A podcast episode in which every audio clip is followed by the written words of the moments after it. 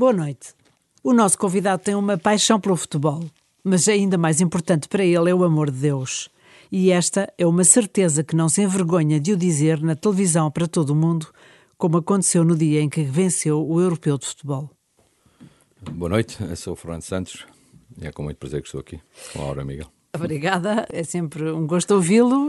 O seu nome é conhecidíssimo, mas eu gostava de começar exatamente pelo facto de. Imagino que não tenha pensado, quando era novo, vir a ser treinador ou selecionador Nada, nacional. Nem novo, nem já na meia idade. Não, Então, Nunca me passou para a cabeça. porque estudou engenharia, não é? Sim, eu sempre estive muito ligado ao futebol, isso é verdade, porque eu, com muitos poucos dias de idade, 50 dias, penso eu, foi a primeira vez que fui, um, fui assistir ao vivo um jogo de futebol, não é? Ai sim, tão É verdade. pequenino. Tão pequenino, porque os meus pais, quer o meu pai, quer a minha mãe, eram doentes de, de um clube, e portanto, O quê? Do Benfica? e participaram também na, na construção do, do, do Estado da Luz, do antigo, e portanto, no dia da inauguração lá estava eu.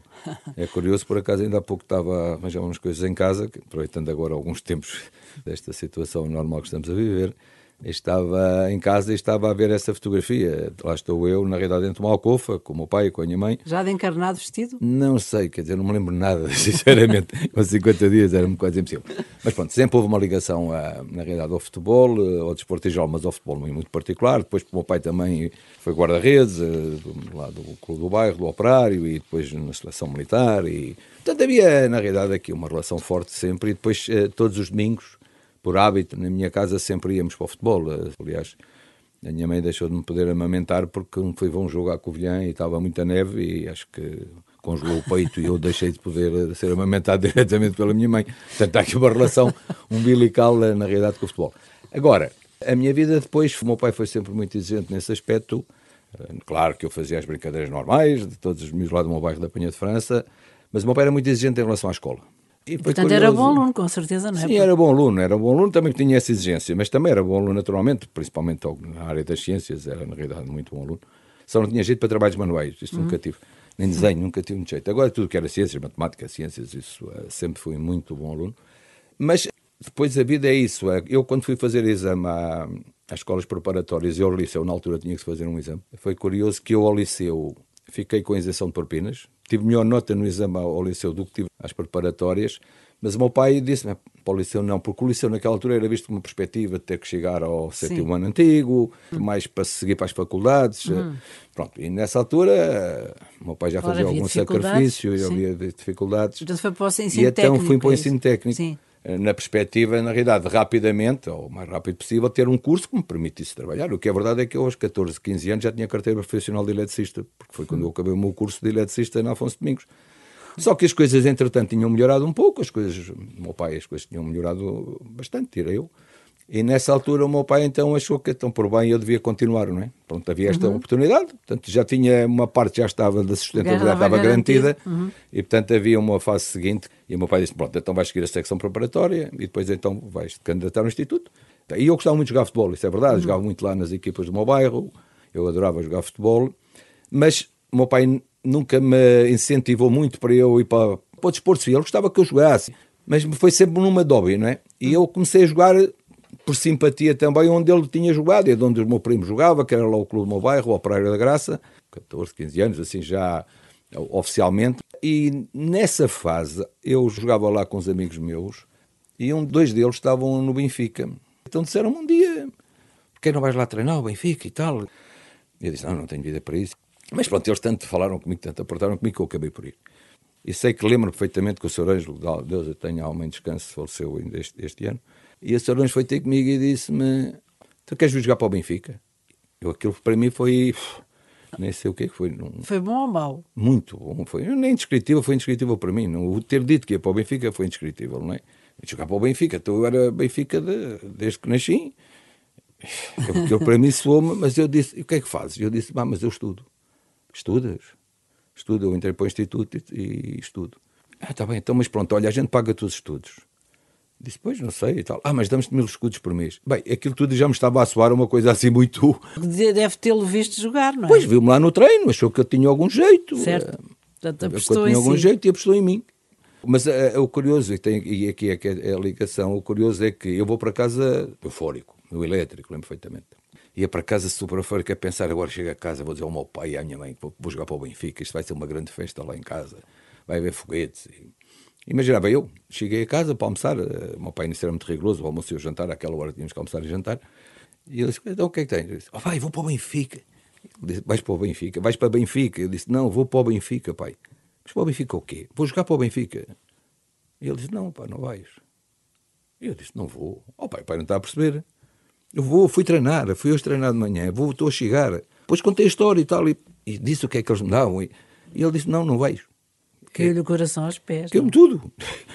Eu pensava que ia ser uma grande festa, de repente fiquei naquela situação e eu a dizer uma coisa e o meu pai a dizer-me que não. Só me dizia-me que não, só dizia que não, até que depois, há páginas tantas, disse, oh, pai, mas a gente tem que arranjar aqui um compromisso e tal. E ele disse-me assim, então pronto, o compromisso é assim, tu vais, mas vais para o Instituto. E no Instituto é que é o importante, portanto, nunca podes chumbar. No dia que chumbares, acabas o futebol. Disse, ok, aceito o contrato. E, e fui jogar para o Benfica e fui para o Instituto e nunca chumbei, é verdade, porque senão ele não me deixava jogar. Pronto, e, e aqui começa a minha ligação ao futebol. Foi sempre Sim. acompanhando a par e passo com esse uh, percurso profissional, não é? Ao ponto que depois acabou por arranjar um emprego que também dava para conciliar, Sim, ou não? Pois, eu acabo por ir para o Estoril. Depois há uma fase em que eu passo a profissional, mas continuo a estudar, sempre a estudar. E, portanto, uh, treinava só à noite e tal. Isso foi, nunca me era permitido também fugir daí, não é? Até acabar o meu curso. Esse, uhum. Depois, uhum. tomar as minhas opções de vida. E depois, é, é quando eu acabo o meu curso, é, eu caso, entretanto, também. É, faz agora este mês 50 anos de namoro. Parabéns! 50 anos que eu namoro. Portanto, 42 de casado. E eu caso, entretanto, e aí faço uma opção, que é dedicar-me a ser profissional de futebol em exclusividade. Entretanto, uhum. nasceu a minha filha também. E, portanto, aí... e o seu pai reconciliado com isso? Sim, o meu pai, a partir do momento que eu acabei Já o meu curso, pacificou, o sim. pai certo. sempre tive o apoio do meu pai e da minha mãe. Depois, o presidente do Estoril era Zé Benito Garcia, que tinham lá também o Madeira Palácio, eles eram, o Estoril Plage tinha vários hotéis, um deles era o Madeira Palácio, e ele um dia chamou-me, chamou-me lá ao Madeira Palácio, que ele ia falar comigo e tal, e, e pergunta-me se eu não quero voltar a jogar no Estoril. E eu disse, oh, Zé, eu economicamente não posso. Passado pouco tempo ele volta à carga. Disse-lhe, ele, está bem, eu volto, mas eu estou numa condição. Então vou reformular a minha vida e então vou na condição de continuar a jogar futebol, ok, mas também a ter um, um emprego na minha área. Pronto, e é assim que fez ontem 40 anos que eu entrei no Hotel Palácio no Estoril, como engenheiro. Direi que a partir do fim de dois anos eu começo a pensar claramente que, pronto, a minha vida vai ser na engenharia, nesta área da manutenção. Tinha seis ou sete hotéis uhum. que era responsável. Portanto, pensei, pronto, acabou o futebol para mim, não é? Só que Deus lá põe as coisas sempre no caminho e a gente pensa que vai para a esquerda, vai para a direita, e vai certo, seguramente. E o presidente do clube convida-me para ser o treinador. Eu disse que não, que não podia ser o treinador, não tinha tempo disponível para isso. Mas disse que o António, o António Fidalgo, jogava comigo e eu disse-lhe, olha, tá, mas está aqui o António, que ele pode fazer, o Fidalgo faz isto muito bem, eu acho que ele tem todo o jeito para ser treinador. Só que o António disse, está bem, eu aceito, mas então o Fernando tem que me ajudar. Fiquei dois anos como treinador adjunto as coisas correram muito bem e tal. O António, no meio da segunda época, é convidado para ir para o Salgueiros na primeira divisão e ele foi. O que é que o Estoril fez? Pediu-me se eu durante aqueles seis meses segurava a equipa pronto, para substituir mesmo. aqueles seis meses até Sim. depois resolverem a questão.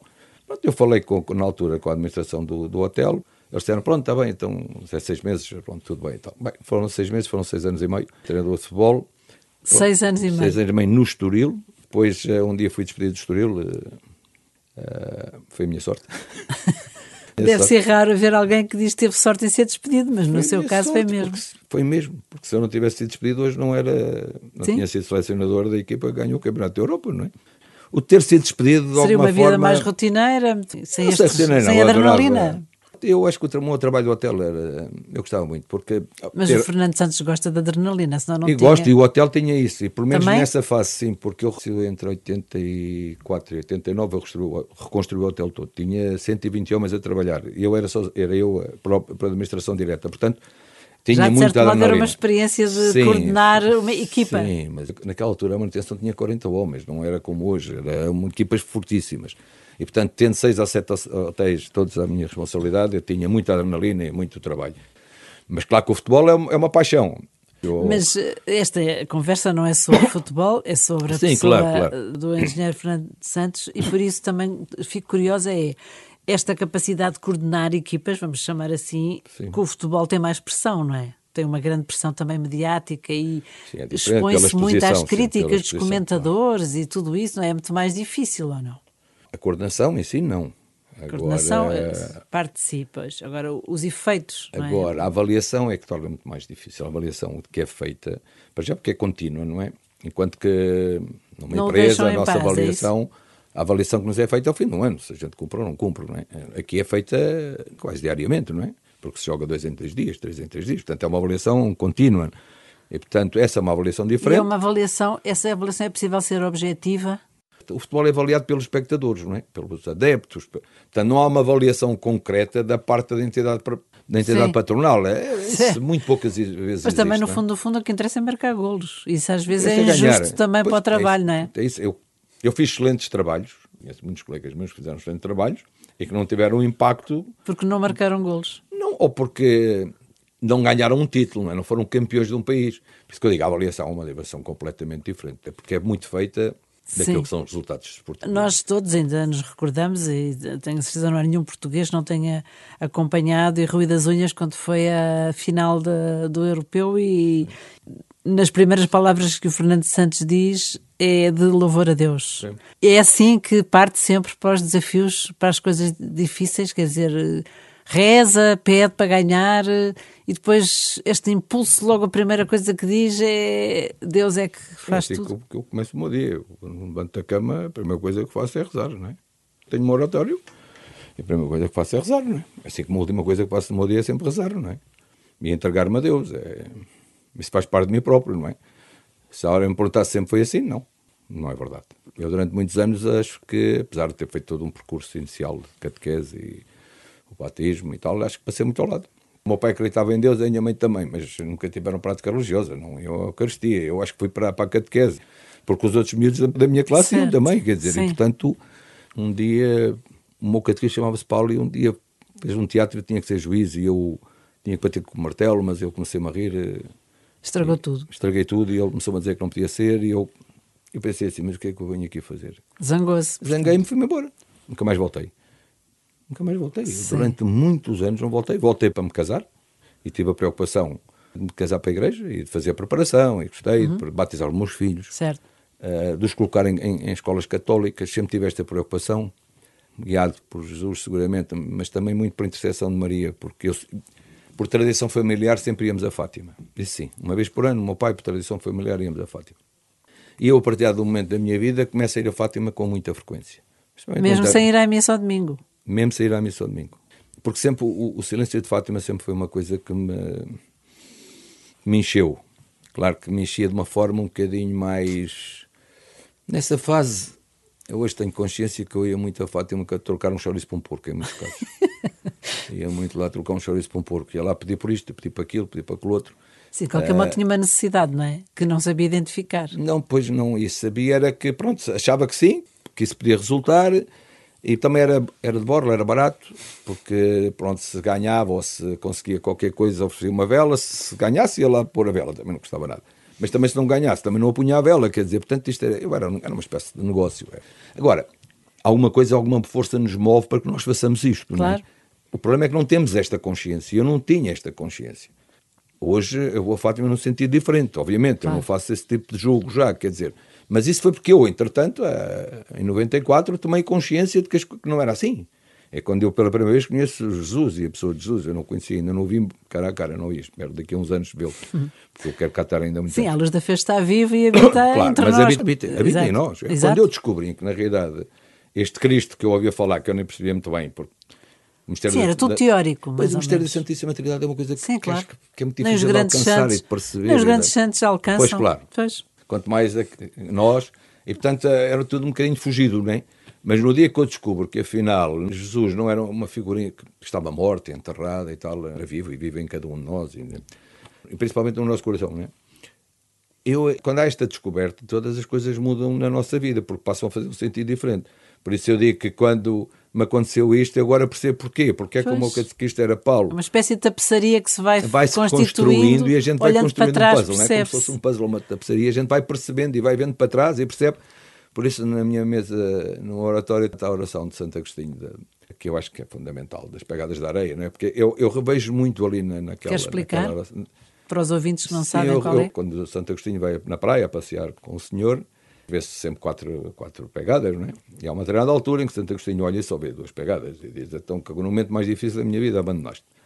E depois o senhor diz-lhe, quer dizer, repara lá bem, não é? Porque se calhar as pegadas são minhas e não são as tuas, não é? Eu nessa altura levava-te ao colo.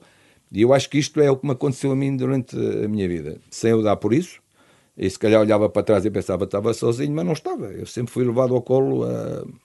Pronto. E... Sim, nós sabemos, já, o Fernando Santos já testemunhou várias vezes também, começou a ficar provocado quando foi a, o crisma da sua filha e depois a questão Sim. de uma relação com o padre, depois ainda eh, agudizado com a morte de seu pai, não é? Que todo Sim. o processo, etc. E por isso esta certeza que foi gradualmente adquirindo, como é que a vive no concreto, por exemplo, nos grandes desafios? Que está lá sempre, não é? Não, não veste o, o casaco da fé e depois despe-o. Se me perguntou, se me perguntou assim, pedes para ganhar? Claro que peço, mas porquê é que não havia de pedir? Agora, uma coisa é, eu peço para ganhar, mas a primeira coisa que digo é faça-se a tua vontade, não é faça-se a minha, não é? Agora, também sei que milagres só existem através de nós. E se os pedirmos também? Se os é? pedirmos é? e através de nós, eles não caem do céu, Sim, não é? Sim, claro. Não caem assim a gente fica sentado à espera que as coisas. Ai, quer ganhar o jogo. Não, temos de trabalhar muito, os jogadores têm que correr, têm que saber o que é que têm que fazer dentro do tempo, têm que fazer essas coisas todas, temos que fazer bem.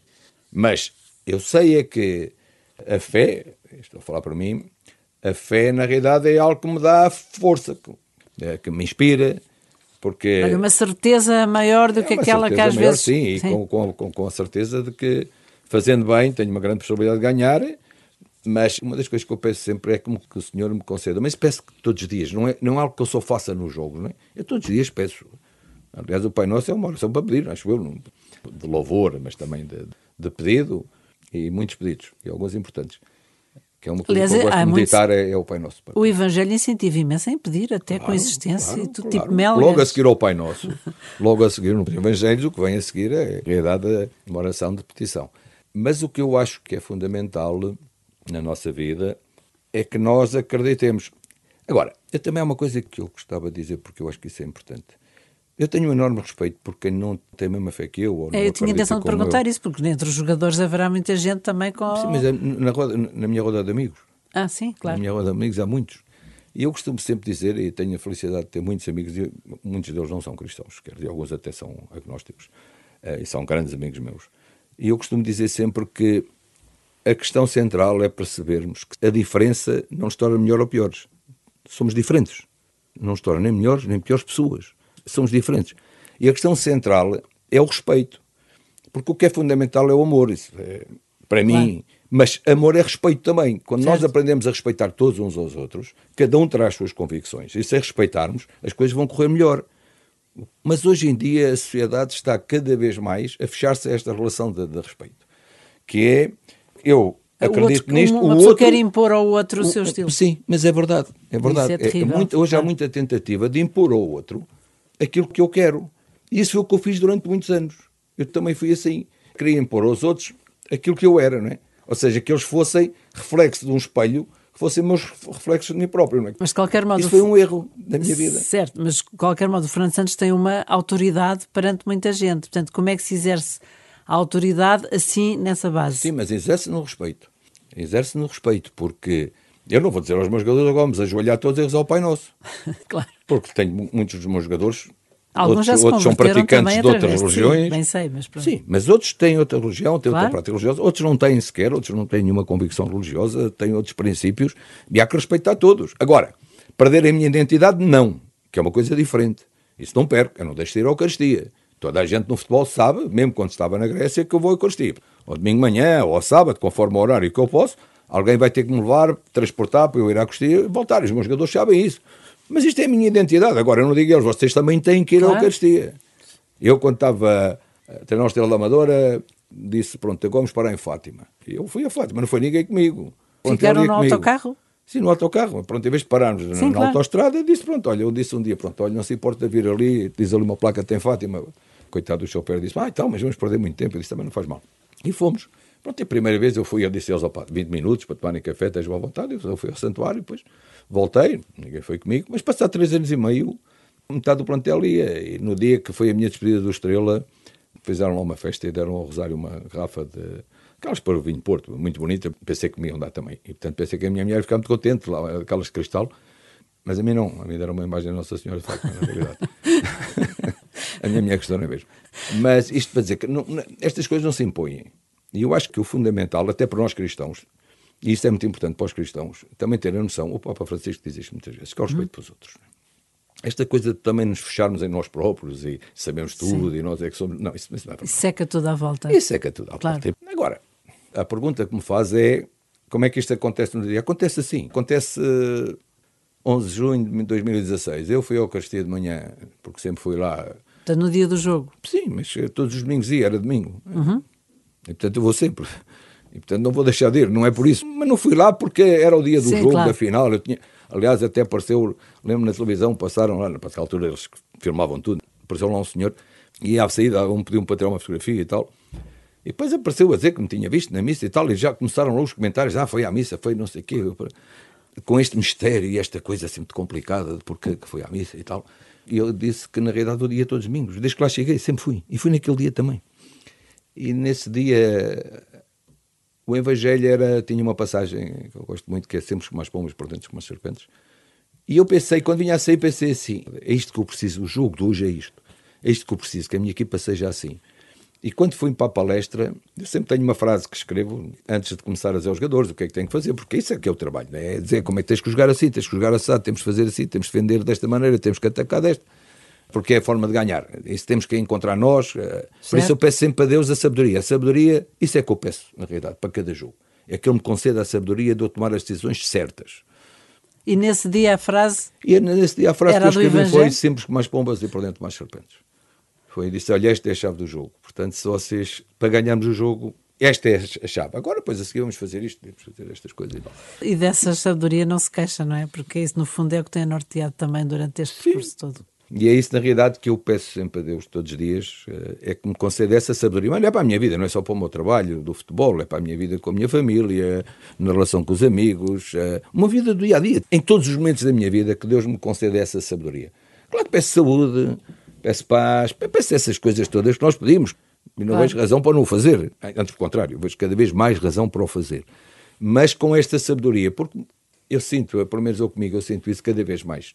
Tenho essa necessidade de eu ter esta sabedoria que me leva a procurar corresponder àquilo que, que, que Deus lhe pede. Que Deus me pede. E que as circunstâncias também o provocam. E é isso, porque eu acho que a mim cada vez mais me, me questiona no meu dia a dia. Amar a Deus é fácil. Teoricamente. Teoricamente, ponto, teoricamente. O problema é depois no concreto. Mas o problema é deixarmos amar. Eu acho que a questão é que amar no sentido de dizermos assim, eu, para mim Deus está acima de todas as coisas. Mas isto tenho certeza, não tenho nenhuma dúvida. Mas isto por si só deixa muita interrogação, não é? E depois no dia a dia. É depois é o, o dia a dia. E o dia a dia é deixarmos amar por ele. Ou seja, quando digo deixar amar é no sentido de correspondermos àquilo que ele quer de nós. E essa parte é a parte mais difícil. É muito fácil no Pai Nosso dizer perdoai, assim como nós perdoamos a quem nos tem ofendido. Isto é muito bonito. Mas depois na prática é um bocado mais difícil, não é? Uh, muito mais. Eu tenho algumas, algumas vezes que passo ao lado, dou ali um saltinho que é para não, para não ficar muito coisa, porque na realidade este é que é, que é difícil, é a gente deixar-se amar. Eu, eu leio o Evangelho todos os dias de manhã, quando me levanto, é as minhas práticas é ler o Evangelho. E muitas vezes sou interrogado, não é? Que é, então, mas eu vou fazer isto? E, epá, não, isso não me dá muito jeito, se calhar hoje não é o dia. E esta é que é a parte que é muito difícil, que é nós correspondermos àquilo que ele espera de nós, não é? E isso é, eu acho que há muita gente que se calhar também foge, como eu fugi se calhar durante muito tempo, porque tinha dificuldade nestas interpelações, não é? E agora, eu ainda hoje tenho algumas, Sim. não é? Mas agora, assim. passado este tempo todo, que o Fernando Santos já não escapa tanto como escapava, o que é que aprende? Em jeito de conclusão. Aprendo muito, sabe? Olha, aprendi uma coisa que este ano me marcou profundamente, que é o falecimento da minha mãe, não é? Se não fosse ter noção da ressurreição e de cada um que estamos vivos, e que todos vamos ter essa oportunidade de lá chegar, depende daquilo que aqui fizermos, eu teria muita dificuldade em ter convivido com isto. Um momento claro. muito forte da minha vida, que foi o falecimento do meu pai, há 24 anos, mas o falecimento da minha mãe este ano foi uma coisa tremenda para mim. Se calhar, com o meu pai, muito mais emocional, no sentido de viver o acontecimento, com a minha mãe foi tremendo. Eu demorei muito tempo, acho que ainda não consegui fazer o luto. Porque foi um momento muito difícil, foi no momento do confinamento. A minha mãe estava em minha casa, Pronto, ela era doente oncológica já há uns anos e estava, nos últimos meses, estava em minha casa porque entendi que precisava ter mais cuidados e assistência dos paliativos e continuados e tal, e estava ali em minha casa e as coisas estavam a correr bem não, dentro daquilo que, uhum. que é a normalidade da doença que ela tinha. E vem a altura do confinamento e eu tomei uma decisão, que foi a de colocar a minha mãe num sítio mais seguro. Em março, a minha mãe faleceu 4 de abril, eu tomo uma decisão que é, se acontece qualquer coisa durante este período, se as pessoas não podem cá vir, isto vai ser uma, complicação mesmo para a minha mãe. Eu falei com a minha mãe e disse, oh mãe, olha, isto assim, assim, assim, o que é que acha e tal. Aí disse, acho bem. Então levei-a para, para o Hospital de Cuidados Paliativos, no Hospital da Luz, por segurança. Certo. Para que ela tivesse todas as comunidades e todo o conforto uhum. e todo o apoio. E a minha mãe acabou a falecer no hospital. Eu estive com ela uma hora antes. Percebi que as coisas, qualquer coisa estava para acontecer, infelizmente mas esta situação já marcou, mas depois o que aconteceu a seguir foi muito marcante para mim. Porque caso do funeral. Não foi horrível, não, não é só Sim. o funeral. Eu chego a casa e recebo um telefonema a dizer que a minha mãe faleceu. Entretanto, não se pode lá ir, não se pode fazer nada. Foi na agência funerária à casa, levar a roupa, é tudo muito frio. Não sei onde é que a minha mãe foi, não sabia nada. E, portanto, durante um período que vai do meio-dia até às duas do dia, assim, não sei nada. Até que às duas horas bateu um funeral. O sacerdote acompanhou o funeral, na realidade. Entramos no cemitério da Guia. É horrível, ainda hoje não consigo entender, percebe? É que ainda por cima, eu não consegui chorar, que é uma coisa... Que faz bem, não é? Faz bem, pois faz. Por isso é que eu digo que foi muito diferente do meu pai. Mas ele chegou ao cemitério da Guia, estava fechado, só podíamos ir oito pessoas. Pareceram umas pessoas de branco, todas vestidas de branco. Sim, tipo astronautas. A cinco metros. Depois estava eu, a minha mulher, os meus filhos, uns amigos meus, cada um a chorar para o seu canto, a três ou quatro metros uns dos outros. Coisa horrível. Coisa horrível. É uma, uma desolação. Coisa... Não, não, mas é um grande mistério também. Mas é um mistério, tempos, é? é? isso que eu digo. Eu só o compreendo porque é um mistério, porque se isto não tivesse acontecido. Sim, há uma confiança última Sim. num desígnio bom do mistério que não Sim. se entende agora o que Sim. é, não é? Sim. Se não fosse isso, eu tenho a certeza absoluta que ela está lá em cima, está lá com ele, e não, não sei se já chegou ao pé dele, Sim, mas, mas está no caminho. Do ponto de vista humano é muito Isso eu não tenho, mas do ponto de vista humano é tremendo. É tão tremendo que eu cheguei a casa, estávamos todos Sim. confinados, eu fui para casa com a minha mulher, e eu, passado meia hora, saí para a rua e pensei assim: vou ali tomar uma cerveja com o meu caseiro, que é amigo meu, é, com o meu filho. E depois, quando saí à porta da rua, disse assim: Mas a minha mãe acabou de ser, de ser o funeral não tinha noção nenhuma disto. E aí é que eu começo a, a cair na real, é uma grande já não ia ver mais a minha mãe. Humano. E só começo a, a, a fazer o luto, que ainda, ainda, é muito difícil fazê-lo, mas só começo a digeri-lo através das fotografias. Quando pego nos álbuns todos da minha mãe e vou buscar tudo o que estava no quarto da minha mãe e todos os álbuns de fotografias e começo a ver os álbuns mais a minha mulher e começo na realidade a falar, olha este, o amigo dela, olha não sei o quê, olha se pudessem tinham estado e aqui isto começa-me a humanamente a, a dar-me a, a um conforto. Agora, se não fosse a, confiança que eu tenho uh, e a certeza da ressurreição, teria muita dificuldade em gerir esta questão. E quem nos está a ouvir e eventualmente terá experimentado ou passado por situações semelhantes, Sim. para finalizar a nossa conversa, que palavra é que lhes dá? Confiança, confiança de que Deus não mente. Deus não mente. E se Ele nos prometeu, na hora da sua morte, se Ele nos prometeu quando faz na ascensão, que nos vai deixar o Espírito Santo para guiar a nossa vida e que espera por nós um dia no juízo final, não tenhamos medo. Devemos é estar preparados para isso, porque a todos vai acontecer. Mas que um dia nos vamos reunir todos, vamos, desde que estejamos preparados. Às vezes perguntam-me, até, mas sabes como é que é? Não sei. Não sei, mas acredito que vamos estar. Não, obviamente, com a mesma roupa que estou aqui hoje, que estamos aqui os dois a conversar. Não será desta forma, seguramente, não sei também. Se não, mas não sei, não sei. Será bom mas tenho certeza, essa confiança. E eu acho que todas as pessoas que passaram por este momento e que passam por um momento mais duro que todos passamos, que é seguramente a morte, que eu acho que é aquilo que todos temos mais dificuldade. Eu, a partir do momento em que ganhei esta confiança, deixei de ter este problema. Claro que há um sentimento de perda. Mas o sentimento de perda é para quem fica, não é para quem parte. Os partiram, partiram e vão se encontrar nessa festividade celeste da Jerusalém Celeste. Por isso, quando perguntam, ah, então não tens medo de morrer, então vais-te embora depressa. Não, não, eu quero cá ficar. Durante muito tempo, se Deus me uhum. conceder eu estar cá há muitos anos, eu quero cá estar. Porquê? Claro, Porque eu quero ver os meus netos, os meus filhos, é os meus amigos, não sei o quê. Que, obviamente. E eu acho que, que, a palavra, a mensagem que eu deixaria é essa. Deus não mente. Deus não mente. E se tivermos essa confiança e acreditarmos, mesmo para aqueles que não acreditam. A vida vive-se com muito mais ânimo e muito mais esperança. Pois sem amor é muito difícil. Muito obrigada, Fernando Santos, pelo seu maravilhoso testemunho e também é um no prazer. arranque deste ano, com as dificuldades que nos rodeiam, o seu testemunho é precioso. Obrigada é um e boa noite. estar consigo.